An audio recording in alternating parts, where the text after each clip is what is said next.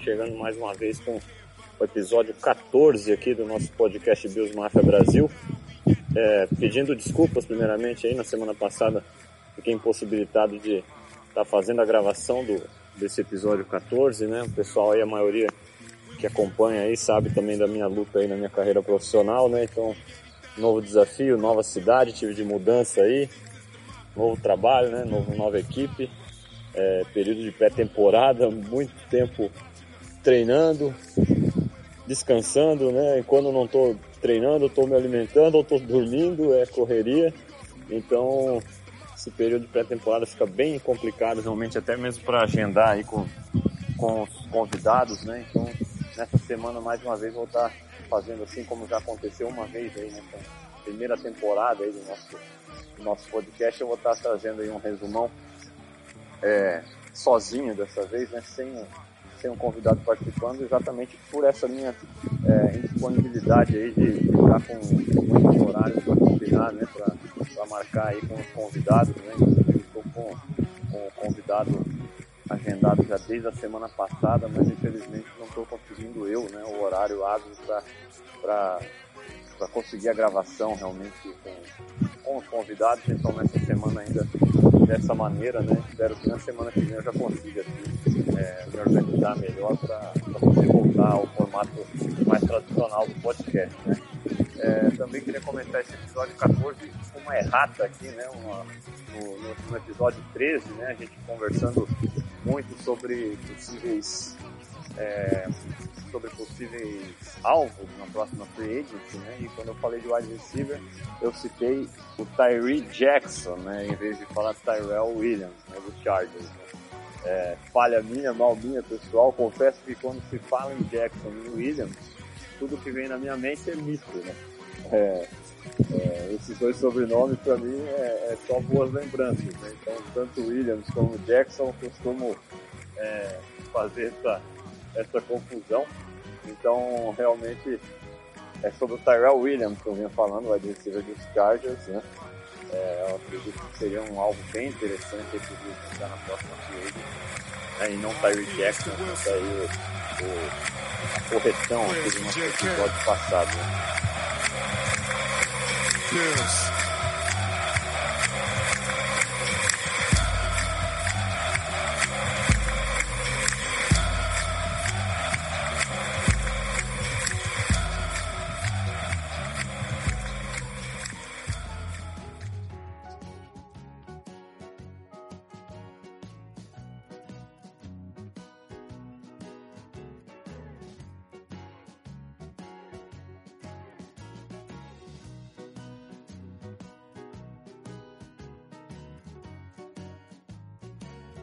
Bom, vamos dar início aí nesse episódio 14, né? O pessoal, mais uma vez, sempre participando bastante, mandando perguntas, né? E, e as perguntas geralmente geram é, grandes temas aqui para o nosso podcast, né? Tem sido a base realmente a, essa interação da Bios Mafia aqui para os temas do nosso podcast. Então, vou começar hoje novamente com as perguntas. Algumas delas devem render bem.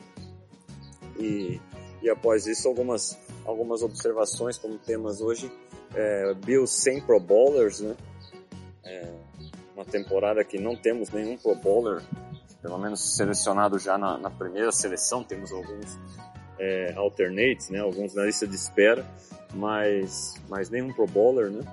É, outro tema que eu vou abordar nesse podcast é, é mais uma vez sobre Josh Allen, não tem como, né? A gente é, falar um pouco aí dessa última partida contra os Lions, em que a gente conseguiu a vitória e o Josh Allen é, foi produtivo de uma maneira um pouco diferente desde a sua volta, né? Usando menos as pernas. Vou falar sobre isso.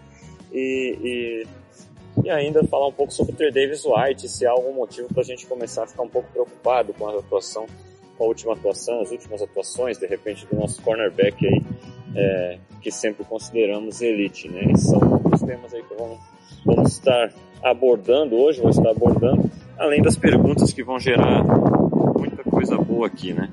Então, vou começar já com as perguntas.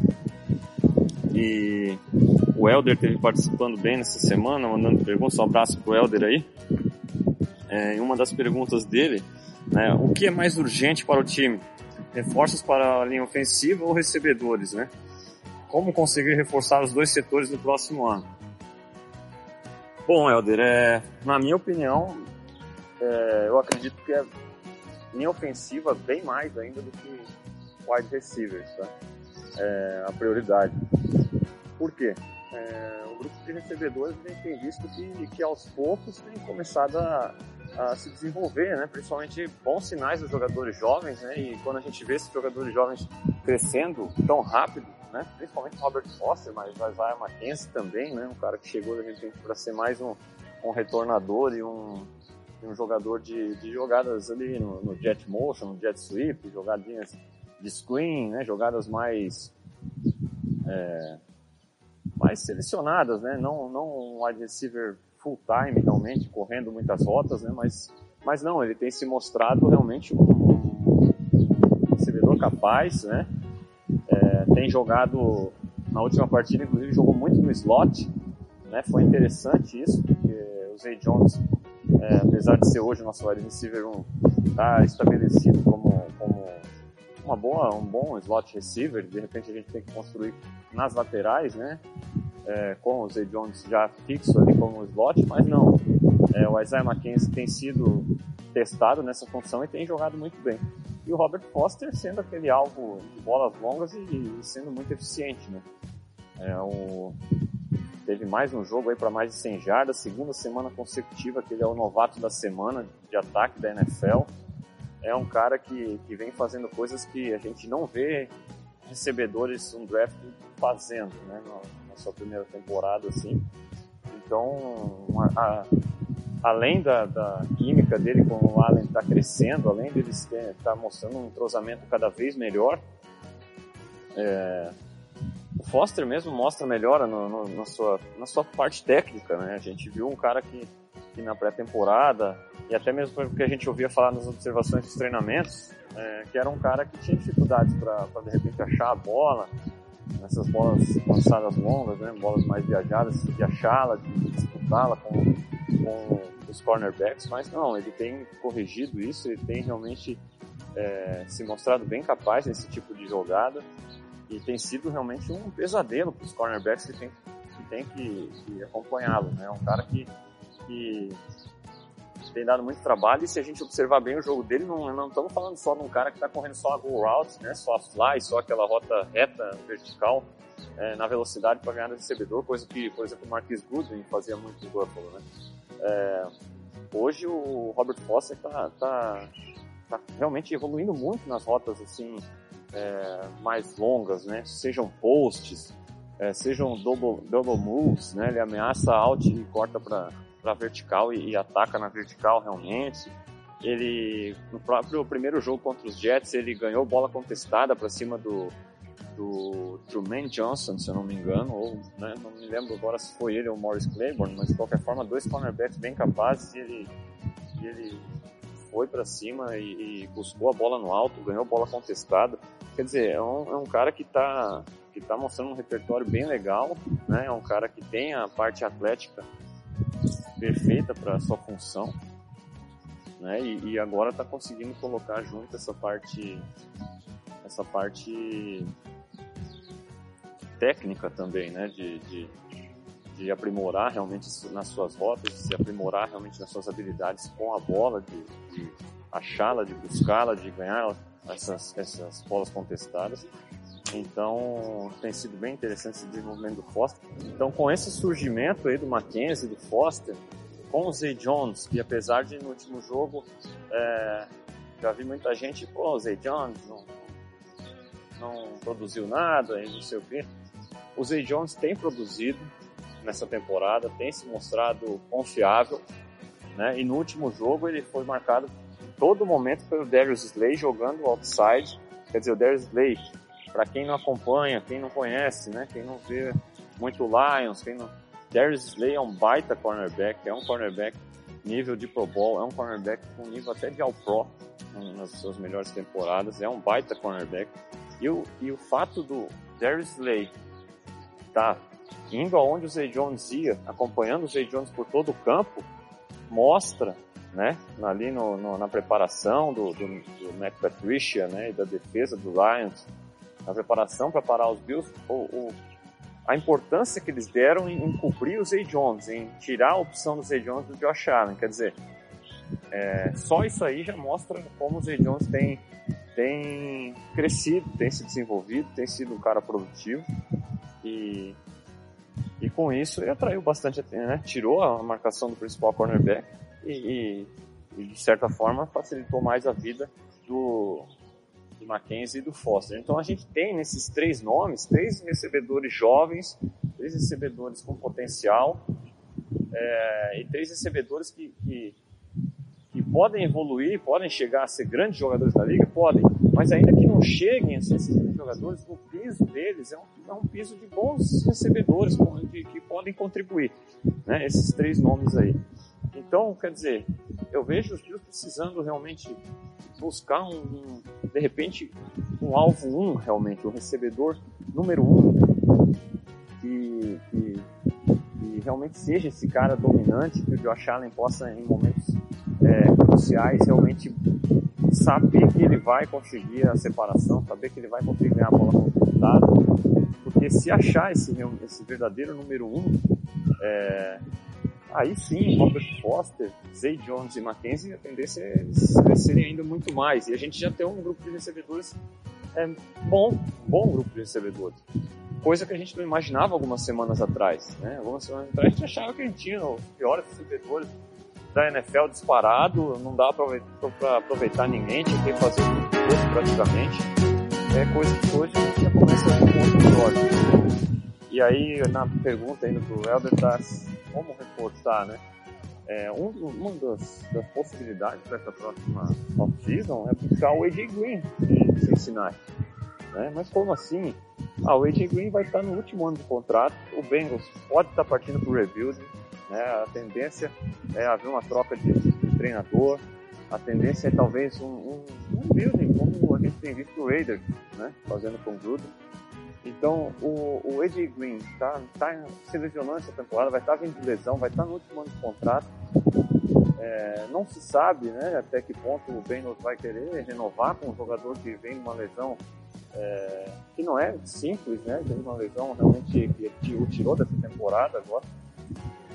E o AJ Green se encaixa perfeitamente nesse modo que eu estou citando de wide receiver 1, né? O cara tem velocidade, o cara tem altura, né? ganha as bolas contestadas, corre boas rotas, um, um alvo 1 realmente pode pode realmente ser essa resposta aí para o torcedor Bills, né? Então, ele seria um, um, um alvo bem interessante para ser buscado aí nessa nessa próxima off-season. E com o Andy Green no elenco, eu já vejo essa escalação aí do, do grupo de recebedores dos Bills muito melhor, né? Imagina o AJ Green número 1 um ali, aí você tem o Zay Jones para complementar, você tem o Robert Potter para fazer as rotas longas, você tem o Mackenzie, né, que, que com sua vers versatilidade pode acrescentar muita coisa no ataque. Já é um grupo interessante para o Josh Allen trabalhar, né? Aí também encaixa de, de, de repente encontrar, eu acho até mais importante do que achar mais de um recebedor, se você adiciona esse recebedor 1, como o AJ Green, é você buscar o, um bom Tyrant, né? Que a gente vê que o Charles Clay hoje está realmente em, deca, em decadência, a sua carreira devido a tantas lesões, é, a sua capacidade atlética mesmo tem diminuído. A gente viu no Jason Kroon hoje que oferece a mesma coisa que o Charles Clay no mínimo, né? Então, é, até seria interessante dar realmente mais de Jason Kroon nessas últimas partidas, porque o Charles Clay é um cara que deve ser cortado, vai economizar um bom espaço no cap, pode ser melhor utilizado. Então, tendo esse reforço com um bom tight end, né? E aí você põe um AJ Green como wide receiver 1, a gente tem um grupo de recebedores legal, na minha opinião. Né? Então, conseguindo buscar um AJ Green, por exemplo, para ser o número 1, um, esse seria o meu, o meu a minha preferência aí para como se reforçar para essa para essa próxima temporada no grupo de recebedores. Um verdadeiro número 1 um, que vai fazer com que todos ao seu redor também tenham melhores condições de produzir e um bom tight end para complementar. De repente o Jared Cook do Raiders, né, um cara que vai ser free agent, que é um cara atlético, bom recebedor, pode contribuir de imediato também. Então seriam nomes interessantes aí, né? Seria meu, a minha preferência, vamos dizer assim.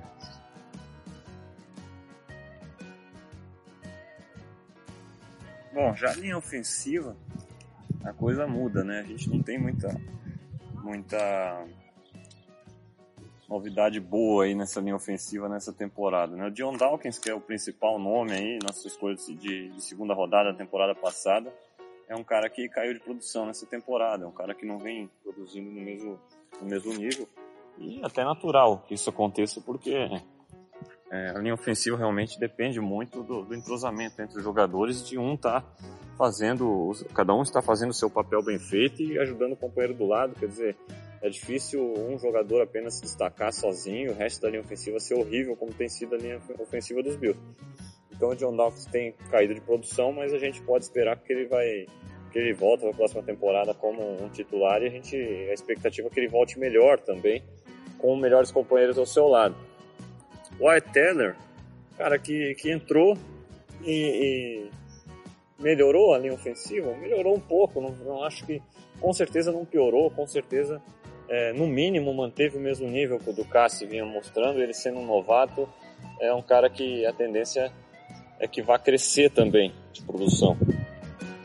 É, com mais, mais experiência, com mais tempo é, trabalhando no regime de NFL, né, um cara que tem muita força bruta, é, nos membros superiores, né, mas as pernas ainda, uma parte de ancorar realmente, é, ainda, ainda, ainda pode melhorar bastante. A tendência é que ele melhore, então jeito que está hoje, o estado da linha ofensiva precisando de tantos titulares, a tendência que o também possa voltar na temporada com uma vaga de titular.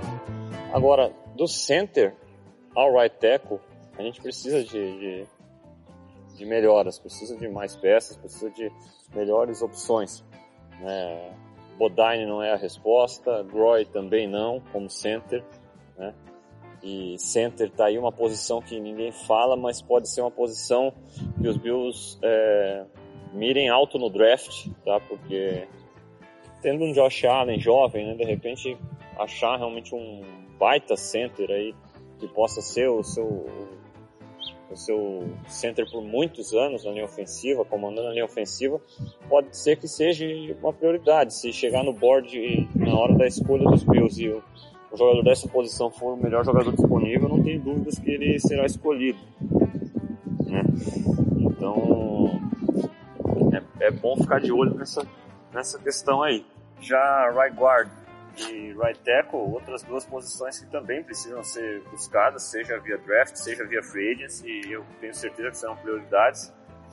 É, os jogadores que, que ali estão realmente não têm mostrado condições de, se manter por mais uma temporada e de serem eficientes. A linha ofensiva dos Bills muito abaixo do, do, do esperado, principalmente porque não consegue estabelecer jogo corrido algum, né? Então isso é um baita problema, um problema gigantesco, né? Quando é, aí pô, o pessoal olha e fala, não, mas os Bills têm um ataque top 10 em, jardas terrestres, mas a gente tem visto que Josh Allen tem sido o principal é, responsável por isso, né? E não um jogo corrido eficiente, coisa que, que Buffalo não tem tido nessa temporada, é coisa que a gente se acostumou a ter nas temporadas passadas, né? Então, é, de fato, a linha ofensiva precisa de três novos titulares, no mínimo, né, para a próxima temporada já o grupo de recebedores, como eu falei, acredito que um Tyrene né, e, um, e um recebedor um já resolvem o problema já.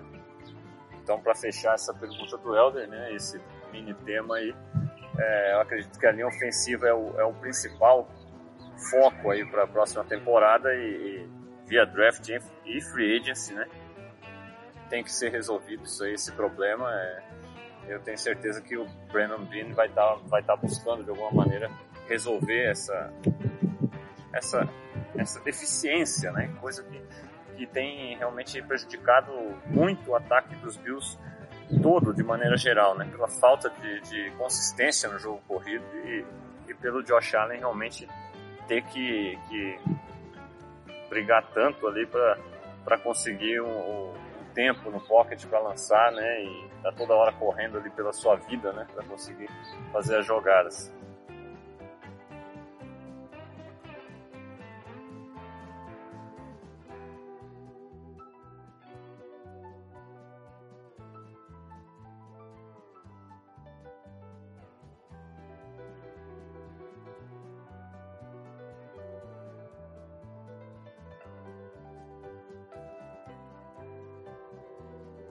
Vamos para a próxima pergunta. E essa é do Rafael, né? Rafael mandou lá no, no grupo de WhatsApp também uma pergunta mais filosófica aqui, para a gente trabalhar um pouco a nossa imaginação. Ele mandou essa aqui, ó. Se o Buffalo Bills ganhasse os quatro Super Bowls seguidos, isso nos tornaria um Patriots, que chegam quase sempre, ou um Steelers, que é o maior campeão e não chega faz tempo. Bom, um abraço pro Rafael.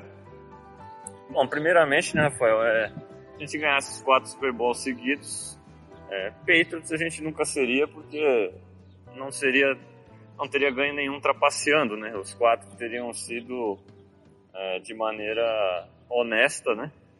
É, pô, como a gente viu primeiro, bastava aquele, aquele chute ter, ter tido direção certa que nós teríamos vencido, né? Sem precisar murchar bola, sem precisar é, roubar playbook de ninguém. Então, quer dizer, se os Bills vencessem os quatro Super Bowls, é, Patriots nunca seria, né? Não é o nosso tipo de, de comportamento. É, bom, mas em cima do que você falou, em questão de estar tá chegando sempre, a minha opinião é que, que assim, não mudaria muita coisa é, pós, né, Mark Levy e, e Jim Kelly, esse pessoal, né? A, a carreira deles ia chegar a um fim, né? Não, não é inevitável, né? Ia chegar ao, ao fim a carreira do maravilhosa carreira do Jim Kelly, a, né, o tempo do Mark Levy como head coach dos Bills, né? E aquele pessoal todo, Andrew Reid, Thurman Thomas, Bruce Smith, né? Então, após a, a saída desses caras, aposentadoria, saída, é, não, não, vejo a, a, a, questão de ter vencido o Super Bowl está mudando o que seria feito pós eles, tá entendendo? Então eu acho que no fim das contas é, ia acabar sendo bem complicado após a saída desses desses caras desses caras tão importantes para a franquia. É, a tendência é que esse período de sofrimento que a gente teve aí nesses 17 anos aí, né, sem playoffs, eu acho que acabaria sendo a mesma coisa, né? É, a gente pode pensar várias coisas, a gente pode pensar o que seria se não fosse aquele forward pass contra os Titans, né? Uma equipe que chegou no Super Bowl e não, e não venceu o Super Bowl por uma jarda, quer dizer, o que seria, né? Se a gente conseguisse aquela passar dos Titans ali, tem, tem muita coisa é, para se imaginar, né? E o, o Damashek no, no NFL.com trabalhava muito com, esses, com essas questões, né? Até com, com o Cartoon lá e, e e falando, né, sobre essas questões de o que poderia ser em várias outras, se várias outras coisas ocorressem diferentes. De qualquer forma, eu não vejo, mesmo que os Bills vencessem os quatro Super Bowls, é, teria mudado muita coisa nesses últimos 17, 18 anos do que a gente tem visto aí. Exatamente por isso, acho que teria aproveitado melhor, né, teria conseguido o melhor resultado, talvez até mais merecido para esses grandes jogadores que ali estiveram naquela, naquele período de, de extremo sucesso que faltou o título, né? É, mas pós eles acabaria, na minha opinião, sendo praticamente a mesma coisa. E aí ainda entra aquela questão de a gente saber se o primeiro chute tivesse entrado e os Bills vencido aqueles primeiros Super Bowl, será que teria voltado mais três vezes? É difícil saber, né? é muito complicado saber. Então, de qualquer maneira, é, eu vejo como uma, um feito especial, né? um feito que não à toa ninguém conseguiu repetir. E, e fica mais uma vez, né? Eu acredito que é, é raro o, o, torcedor dos Bills que não assistiu, mas para quem não assistiu, assistiu Four Falls of Buffalo é, é, é necessário, né? Imperdível, tem que quem, quem fica a recomendação, fica a dica aí para quem ainda não assistiu, é sensacional e, e, mostra um pouco, mostra muito daquele time e, e, muito do porquê que eles merecem extremo respeito como verdadeiros campeões, porque, porque apesar do Super Bowl não ter vindo, ali, é, ali são caras que realmente conseguiram algo que nunca foi feito no NFL e talvez nunca seja repetido, né? Chegar a quatro Super Bowls consecutivos.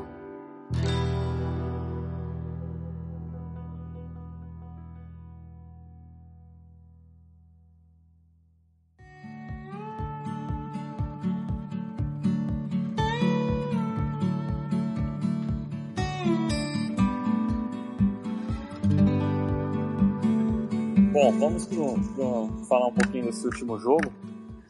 Bills vencendo o Lions, né, com, com o Josh Allen tendo uma, uma atuação mais, jogando mais no pocket, né. É, foi bem interessante de ver esse jogo, foi, foi bem legal. É, inclusive o, o, Eric Turner ali do Cover One tem um artigo sensacional falando, mostrando realmente o, o que, falando muito sobre o que o Allen mostrou nessa partida, jogando no pocket, né, e e vale a pena conferir lá no The Athletic, né? Um baita artigo aí do Eric Turner, muitos vídeos, muitas observações, bem legal. Vale a pena conferir. É... Bom, os Lions claramente fizeram, é, montaram uma estratégia muito parecida com o que a gente já viu muitas vezes no passado o pessoal montar contra o Taylor, né? É... Que o pessoal, a gente cansou de ver o pessoal falar, ah, vamos fazer o Taylor ser um quarterback né, e ele nos vencer sendo um quarterback. Foi o que o Lions tentou fazer com, contra o Josh Allen. Falou, ó, nós vamos tirar o jogo corrido do Josh Allen, né, e vamos fazer ele ser um quarterback contra a gente. Colocaram o Jared Davis como spy praticamente o jogo inteiro em cima do Allen, um linebacker atlético que tem essa essa capacidade de, de fazer esse papel bem feito. Ele fez o papel bem feito. O Allen correu para 16 jardas na partida inteira. É, então o Davis conseguiu ter sucesso né, nesse papel. Apesar de que numa jogada crucial o Allen conseguiu mostrar toda a sua qualidade como, como runner, né? E realmente surpreende demais, porque eu não esperava realmente o Josh Allen sendo é, um corredor tão eficiente, tão qualificado como ele é, vendo, né, vendo ele no, no college, né, no processo antes do draft. Então realmente impressiona naquele touchdown corrido do Allen, né? Como ele, ele faz as leituras, ele não acha um, um bom alvo ali, uma separação legal e ele encara o Jared Davis, que é o Spike, decide realmente atacá-lo e ele consegue fazer a finta, se livra do Jared Davis e, e faz o touchdown correndo, né? Mostrando toda a sua qualidade como corredor, realmente correndo com a bola. É, mas fora esse lance, o Allen correu muito pouco e muito por causa disso, eu também vi muita gente falando, não, esse último jogo a linha ofensiva mostrou né, melhoras, né? O Allen teve bastante tempo para lançar é, e de fato teve, em média de, de 3 segundos até para lançar, um, um, tempo muito bom né, na NFL. Porém, é aquela coisa, é, a linha ofensiva só vai ter mostrado melhoras quando enfrentar uma linha defensiva que realmente esteja sendo agressiva para sacar o quarterback e não esteja conseguindo, a linha ofensiva consiga controlar esses caras. Não, não foi isso que aconteceu nesse jogo. É, o planejamento do, do, Detroit Lions era de manter o Allen no pocket, né? É, vários momentos a equipe é, mandou três ou quatro pass rushers apenas, né, para cima do Allen e ainda em, em, em técnica de contain, manter, né, mantendo o Allen no pocket não sendo agressivos para evitar exatamente que o Allen conseguisse se livrar do, do pass rusher e correr para um alto ganho de jardas, que é o que a gente viu nas últimas semanas contra Jets, contra, contra Dolphins, né? Desde a sua volta aí, né, da, da lesão. Então, os Lions preferiram mantê-lo no pocket, né? Botar bastante gente na cobertura, né? Mandando apenas três ou quatro pass rushers, mantendo um spy e falando, não, vamos ver se o Josh Allen vai fazer as leituras e vai nos bater com o seu braço. E foi isso que ele fez, uma grande parte do jogo, então foi legal, foi, foi muito produtivo esse jogo para o Josh Allen, porque é interessante ele ver, ele lidar com esses ajustes, né? E é interessante ele mostrar que ele tem resposta para cada um desse tipo de ajuste defensivo. O Lions obrigou o, o Allen a usar o seu braço e a vencer com o seu braço, e foi isso que ele fez. Fez as leituras, é, em vários momentos ele, ele fez leituras do campo inteiro, lendo os dois lados do campo, né? Então, ainda não estou falando que ele fez isso com perfeição, que ele, ele fez isso é, como ele pode ainda fazer, como os grandes fazem, com velocidade, né? Como eu falei, ele teve tempo no pocket para fazer isso, então, com, tendo todo o tempo do mundo no pocket, ele vai também ter, com, com, com certeza, ele vai ter mais facilidade para conseguir ler o campo inteiro. É, ele precisa evoluir, ele precisa fazer essas leituras mais rápido, com certeza, mas foi uma ótima experiência para ele. E foi bom que a gente pôde ver dele, né? Ele fazendo essas leituras, ele reconhecendo que o spy e que o tipo de pass rush não ia favorecer os scrambles, e ele buscou a, os alvos, ele fez as leituras, ele, ele distribuiu a bola com, com precisão em muitos momentos, né? Com, mas sempre com, com muita confiança, muito, muito confiante no que ia fazer. Né? E, e realmente quando o Allen tem um, um alvo numa comeback, numa curl route, numa, numa uma hit, né? Essas rotas que o jogador ataca na vertical e para, né? Ou então ele volta que ele pode realmente soltar o braço é, é, uma das coisas mais bonitas de se ver no futebol americano, são esses lasers aí que ele lança. É, realmente é o tipo de passe que ele, que ele se destaca mais hoje. Porém, ainda nesse jogo a gente pode ver também ele, ele algo que foi cobrado contra os Jets, né? Talvez até foi a diferença contra os Jets, que foi essa questão do, dos touch passes, né? Aqueles passes com mais toque, né? Menos força, menos velocidade, mais toque. A gente viu o Darnold encaixar um desses perfeitamente por Robbie Anderson contra a gente, que foi o passe principal do drive da vitória dos Jets. E a gente não viu o Allen encaixando esse tipo de passe contra os Jets. Já nessa semana, é, no drive da vitória, né, o, o Allen conseguiu encaixar um, um belo touch pass para o Jason Crew, né, que, que, ganhou um first down que acabou facilitando demais, o, acabou praticamente garantindo a vitória do, dos Bills nessa semana. E ele ainda lançou outros, né, pro, pro Robert Foster em profundidade. É, foi bem interessante de, de ver o Allen com um repertório mais vasto nesse jogo, até mesmo em relação aos tipos de passes que ele tentou. Então, de maneira geral, mais uma vez um, um jogo produtivo, mais uma vez um jogo em que, que ele adquire mais uma experiência interessante para sua carreira e mais um exemplo de, de um jogo que se ele está no banco ele não ia não ia tá tirando proveito desse tipo de coisa, entendeu? Só ele estando jogando como eles têm, têm jogado, que, que, que oferece esse tipo de, de experiência para ele, de enfrentar defesas que ele primeiro mostrou uma maneira de atacar as defesas, sendo perigosíssimo correndo com a bola. Ele forçou a defesa adversária, dessa vez o Lions, a ajustar, fazer um game plan diferente, tirando o jogo corrido dele. E aí ele começa a usar o seu braço mostrando que não, se me tirar o jogo corrido, mas se me deixar aqui o dia inteiro no pocket, eu também vou punir com o meu braço. Então, quer dizer, é, esse tipo de experiência realmente é, é valioso, valiosíssimo demais para o Josh Allen e, e é bom vê-lo tirando proveito disso e vai ser interessante ver agora nessa semana contra os Patriots o que, que o Belichick vai, vai implementar, o que, que ele vai tentar contra o Josh Allen, de que maneira ele vai tentar conter o Josh Allen e de que maneira o Josh Allen vai responder a essa defesa do Patriots. Né? Então vai ser muito interessante esse duelo, vai ser muito interessante é, acompanhar e independente de resultados, é, vai ser muito bom para o Josh Allen lidar com esse tipo de situação, para o seu desenvolvimento vai ser primordial, vai ser muito interessante. Estou bem curioso para essa partida. Quanto ao Trey Davis White, né, o pessoal já começou a ouvir muita gente preocupada, né, com, com o desempenho do nosso cornerback nas últimas duas semanas, né, é, se já seria um momento de se preocupar, né. É, de fato, o Kenny Golladay teve um, uma performance sensacional contra o Trey Davis White nesse último jogo, né, dominou o Trey Davis White, ganhando bolas contestadas, né, todo momento que o Stafford lançou essa bola mais viajada na direção do Golladay, ele ganhou em cima do Trey Davis White, e o pessoal Obviamente, quando a gente tem um jogador do nível, que é o Davis White, um cornerback que, que joga tanto, jogou tantos jogos anulando, tendo muito sucesso contra grandes recebedores, a gente vê ele tendo esse tipo de dificuldade, o pessoal fica um pouco preocupado, mas na minha opinião ainda é muito cedo né, para se preocupar com, contra o Davis White. Para falar a verdade, ele é uma das últimas preocupações que eu tenho nesse elenco dos Bills.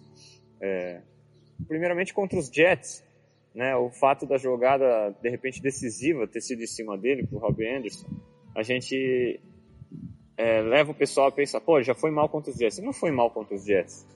Né? Foi uma jogada em cima dele, uma jogada que se você for rever, é até questionável a interferência ofensiva na jogada. O Robbie Anderson dá um empurrãozinho entre eles para criar a separação e o Darnold consegue também um lançamento perfeito tem coisas que, que, que, são complicadas quando você joga na defesa. Contra a jogada perfeita é difícil ter defesa. Né? E naquele tipo de jogada ali, o passe do Darn colocou o Robbie Anderson em muita vantagem. O, Davis White estava em boa posição, mas o, o, o, toque mínimo ali do, do Robbie Anderson para criar a separação, o empurrãozinho que ele dá, é o suficiente para ganhar a separação. Ele faz um baita catch ali na, na, na sideline, não consegue botar os dois pés dentro do campo é, e ganha naquele, naquela batalha. Mas fora aquilo, não vi o Ter Davis White tendo uma partida ruim contra os Jets, não. E aí chega esse jogo contra os Lions, e aí sim, um jogo que, que lembrou aqueles jogos contra os Bengals em que o, que o AJ Green dominou o Ter Davis White. E isso nos mostra um pouco o tipo de recebedor que o, que o White é, é, tende a ter mais dificuldade contra, né? Caras mais altos, caras mais longos, né? É, como o AJ Green é e como o, o Golladay é, cara que, que tem o tamanho, tem a vantagem, né? Dos braços mais longos para ganhar essas bolas altas. O, o, Davis White demorou um pouco para localizar a bola ali e, e o Golladay fez um grande trabalho ganhando essas bolas contestadas. De fato, uma partida complicada, uma partida difícil para o nosso melhor cornerback, foi um dos nossos melhores jogadores de defesa, mas eu não ficaria extremamente preocupado, não. Acredito que ele tem totais condições de já dar uma resposta, uma boa resposta na próxima semana. E outra coisa que pesa é o seguinte, né? O Davis White é, tendo uma temporada tão boa por muitos jogos, é, ele foi até ignorado. Os quarterbacks até ignoraram lançar na sua direção, testá-lo. Né? Com isso, o Sean McDermott, Leslie Fraser, o pessoal começa também a fazer os planejamentos e fala, bom, peraí, se não vão testar o Davis White, a gente não precisa mandar também o, o a ajuda do, do safety para aquele lado, a gente pode deixá-lo mais exposto, né, numa ilha, como costumam falar. E aí, o que acontece? Ele está mais exposto, aí o pega um quarterback, pega um adesivo que, que resolvem testá-lo, né, a tendência é que ele, que ele que qualquer erro do Travis White ou qualquer vacilo seja o suficiente para que ele tenha, para que ele sofra, né, como ele sofreu nesse jogo contra o Lions. E, e aí é aquele jogo de gato e rato. Agora a tendência é que o McDermott e o Fraser vão ter que novamente dar uma ajustadinha, novamente balancear mais o, o, a ajuda dos safeties é, em relação aos dois cornerbacks, né, não deixar o Trey Davis White tão exposto e por aí vai. Então, é, de qualquer maneira, o Trey Davis White fez uma grande temporada até aqui, fora esse jogo contra o Lions, eu realmente achei que o único jogo que foi bem abaixo. E, bom, os números falam por si só. Ele está muito bem ranqueado entre os melhores cornerbacks da liga, aí, de acordo com o PFF, de acordo com, com vários sites de, de estatísticas métricas, né? Então, então não, não, não tem muito que se preocupar contra o David White, não. Eu acho muito cedo para esse tipo de coisa, assim como acho muito cedo, como falei anteriormente, se cobrar, ah, o Zay Jones não está produzindo. O Zay Jones vem produzindo, não é por causa de um jogo que um, põe um Darius Slay em cima dele o jogo inteiro e ele, e ele começa a ter mais dificuldades que ele não vai, que ele não tem tido uma temporada produtiva e, e, e não vai poder voltar a produzir em alto nível. É aquela coisa. É, os adversários têm que escolher quem parar, né? E a partir do momento que o negócio fica mais balanceado, as oportunidades também se distribuem mais para todos os seus alvos.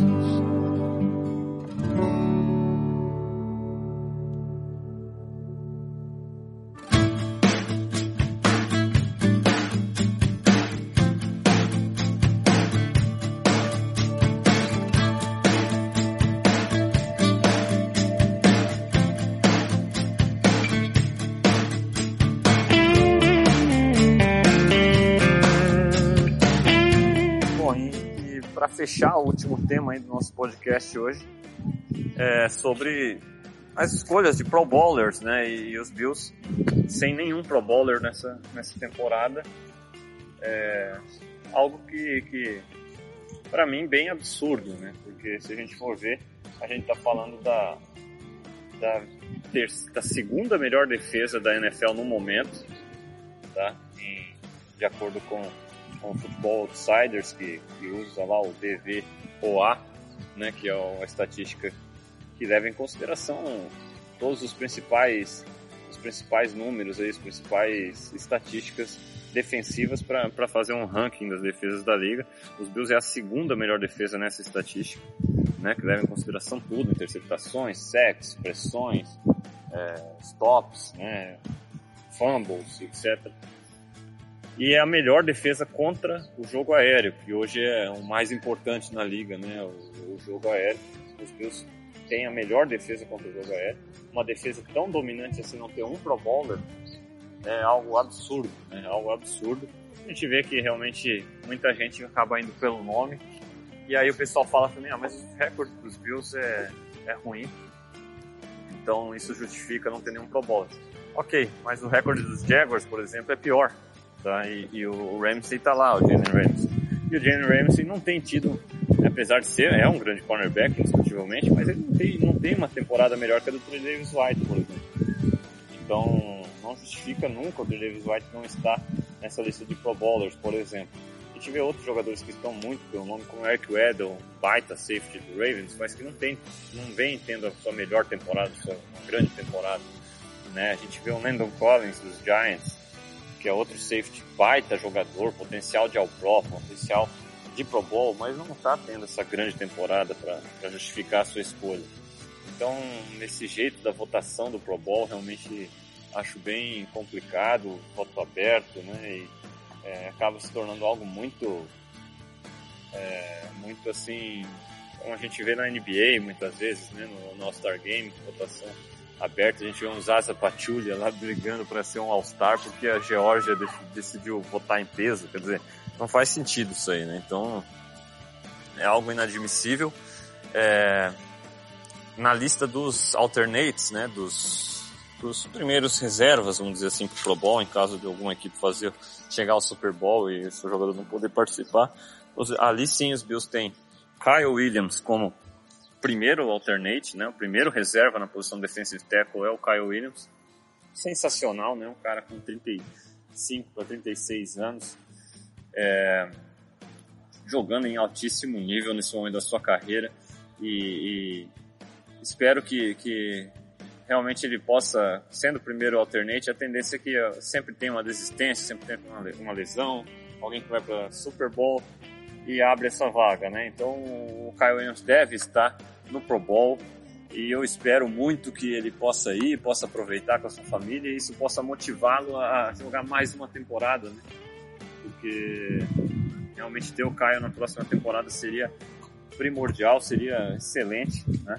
assim como tem o Lourenço Alexander também, já começam os, as conversas aí, parece que o interesse é mútuo do, do Alexander continuar na temporada que vem em Buffalo e do Buffalo Bills mantê-lo, a tendência é que o Lourenço Alexander continue por mais uma temporada, esses dois jogadores realmente são dois caras que, que são essenciais para a próxima temporada, uma temporada que, que a gente espera os Bills competindo realmente, né? É, e, e ainda como alternate, ainda como reserva, só que já é a quarta opção, o Jerry Hughes, que é outro cara que para mim foi completamente injustiçado aí nessa votação, porque a gente vê um cara que ninguém, para não dizer ninguém, apenas o D Ford, né, pressiona mais quarterbacks na liga que o, que o Jerry Hughes nesse momento o cara que mais pressionou o quarterback na NFL nessa temporada, atrás apenas do de Ford do, do, do Kansas City Chiefs, que está, como, na, está no Pro Bowl, né? fez a lista. Então a gente vê, eu vejo um Jadavion Clowney, por exemplo, no, no, Pro Bowl, à frente do Jerry Hughes e, e apenas pode ser apenas por nome mesmo, né? Porque porque além do lógico, o Jadavion Clowney é um baita jogador, é um grande jogador. Mas se você vê o que ele produz e o que o Jerry Hughes tem produzido, e sendo que o Jadavion Clown não é o principal, quando você um ataque joga contra o Houston Texans, a principal preocupação é com o J.J. Watt, não é com o Jadavion Clown. Né? E aí você joga contra os Bills, né? a principal preocupação em termos de pass rush é o Jerry Hughes disparado, né? Então, o que o Hughes tem feito nessa temporada é muito mais impressionante que o Clown tem feito pelo Texans e, e mais um exemplo aí do, está sendo favorecido mais a questão do nome, né, do que a produção propriamente dita. Mas ele de qualquer maneira tá como alternate tem a chance de repente de chegar ao Pro Bowl também, merecido pela temporada que tem feito, grande temporada de Jerry Hughes. É outro cara que espero que em breve também possa fazer uma conversa para prolongar o seu contrato por mais uns, pelo menos uns três anos, porque o Jerry Hughes acredito que ainda tem essa capacidade de produzir por esse tempo, sim. É, então, em termos de Pro Bowlers, é, esses, esses dois jogadores que estão na lista de alternates merecidos, com certeza. Agora, como eu falei, acredito que pelo Trey Davis White ficar de fora, é absurdo. Né? Micah Hyde nessa temporada não está tendo os números, de repente, de interceptações que ele teve na temporada passada, mas ainda assim tendo uma ótima temporada. Né? Então são dois jogadores que, que de repente poderiam estar na conversa. Né? Matt Milano, infelizmente a lesão, né, tirou a possibilidade de uma temporada em que ele vinha sendo um dos jogadores defensivos que mais causam impacto na liga, né? É, criando interceptações, fumbles, recuperando fumbles. Teve uma temporada sensacional. Infelizmente a lesão tirou essa oportunidade. O Matt Milano que tinha grande chance de estar no Pro Bowl ou pelo menos ser um alternate. Então, realmente o meu, meu principal a principal snub, né? O principal cara que foi aí esnobado, para mim, Trey Davis White. É o cara que merecia temporada sensacional, segunda, aliás, consecutiva que ele tá me fazendo por merecer e é esnobado. Mas no fim das contas, um, um, um lembrete aí, um, uma, uma, uma, uma, coisa bem interessante, né? Que é outra coisa que, que se encaixa com, se alinha, né? Com o Chicago Bears, que é uma equipe que, que muita gente aí tem olhado e tem falado, olha, os Bills estão nos moldes dos Bears, os Bills é, são os Bears, né, estando um ano atrás, vamos dizer assim, no, no, planejamento, né. Então, os Chicago Bears na temporada passada também não teve nenhum Pro Bowler, nenhum Pro Bowler. E esse ano a gente vê a temporada que o Bears vem tendo, né, jogadores em, cotados para o Pro, como Ed Jackson, né, e, e tantos outros é, outros jogadores se destacando na equipe. E os Bills realmente estão num, tem um molde parecido, a maneira que foi montado, o investimento no alto no quarterback, né, como foi feito com o Trubisky e agora com o Josh Allen, né, defesas fortes, né, e agora o próximo ano a tendência é os Bills estarem buscando fazer o que o Bears fez nessa temporada. O que, que o Bears fez nessa temporada? O Bears adicionou é, o Allen Robinson, né, adicionou alvos pro Mitch, pro Mitch Trubisky, né, começou a equipar o seu ataque, foi buscar o Khalil Mack para ser a peça principal da sua defesa, quer dizer, será que os Bills vão buscar um, um Jadavion Clowney na Free Agents, por exemplo? Eu acho improvável, mas também acho desnecessário, né, porque a defesa dos Bills, sem ter um, um Khalil Mack, por exemplo, né, já tem uma melhor defesa contra o jogo, contra o jogo aéreo, quer dizer, é, acredito muito que vai continuar fortalecendo dessa maneira, vai buscar os alvos por Josh Allen. E a expectativa é que os Bills, assim como os Bears nessa temporada, na temporada que os Bills possam competir é, e, e, realmente ser um, um adversário, por que não? Buscar, buscando o título da divisão contra o Patriots, que finalmente começa a mostrar é, sinais de, de, de, decadência, de queda, né? Tom Brady é outro exemplo de jogador que chegou pro Bowl sem ter feito uma temporada merecedora, né? Andrew Luck, é, Big Ben, vários jogadores de repente mais merecedores que o, que o Tom Brady nessa temporada foi pro Pro Bowl. De qualquer maneira, essa queda é real, a gente tem visto nessa temporada um Patriots que é tão forte, geralmente em dezembro, não, não mostrando essa, essas condições. E, e agora esse, esse jogo dessa semana vai ser bem interessante até por causa disso. Não, os Bills, num momento que está longe ainda de estar tá montado da maneira que, que vai estar, na, por exemplo, na temporada que vem, já sem o, o, o dinheiro morto no cap, né, já com os reforços no ataque, na linha ofensiva, para realmente competir. Hoje os Bills ainda não está nessa condição, está na fase de desenvolvimento, mas já, de repente, porque já por que não? De repente já ameaça uma vitória nessa semana contra um Patriots que, que lógico que ainda é um favorito, lógico que é uma equipe que, que pode chegar ao Super Bowl, que pode ter um grande playoff, mas é uma equipe que começa a mostrar sinais de decadência, começa a mostrar pontos fracos que podem ser explorados. Então vai ser bem interessante ver esse jogo, eu estou bem curioso e, e para arriscar um palpite para essa partida é difícil mas eu acho que vai ser um jogo bem parelho, tá? Eu tô bem curioso para ver o Allen contra essa defesa do Belichick. E, e a defesa dos Bills já mostrou no último, no último duelo contra o Patriots que tem condições sim de causar problemas para Tom Brady e companhia, né? Então, é, jogando lá no Foxborough, eu vou, vou com um palpite aqui. Vamos lá. Palpite meu vai ser 27 a 24 Bills para essa semana. Valeu? Esse vai ser meu palpite aí para Bills e Patriots nessa semana. Vou apostar aí no, no, Josh Allen. Tem, tem, tem realmente impressionado e, e, e, eu acho que os Patriots estão expostos, estão expostos e é, os Bills têm essa condição de vencer. Não estou dizendo que vai realmente vencer, que é certeza, não, mas eu estou confiante que, que a garotada ali dos Bills tem condições de fazer um bom jogo lá em Foxborough é, e adquirir essa boa experiência aí para o futuro, já começar a dar sinais, já, já começar a mostrar que a equipe está chegando realmente pela divisão na temporada que vem.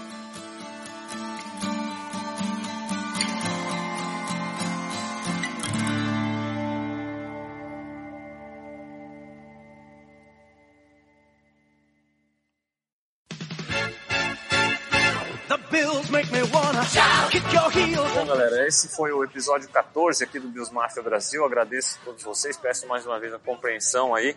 A correria tem sido grande nessas últimas semanas.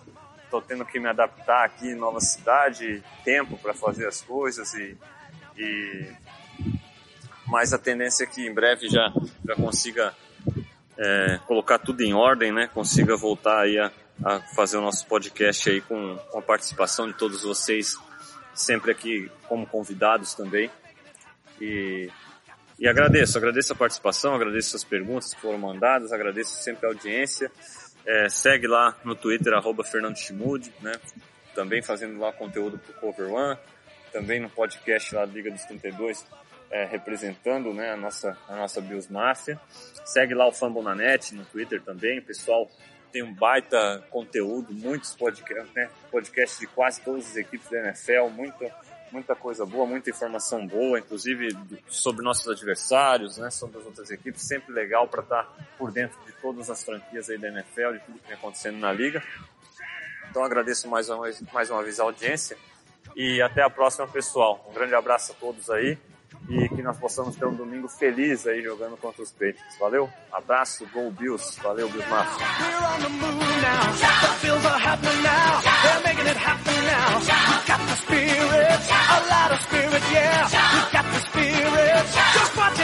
Now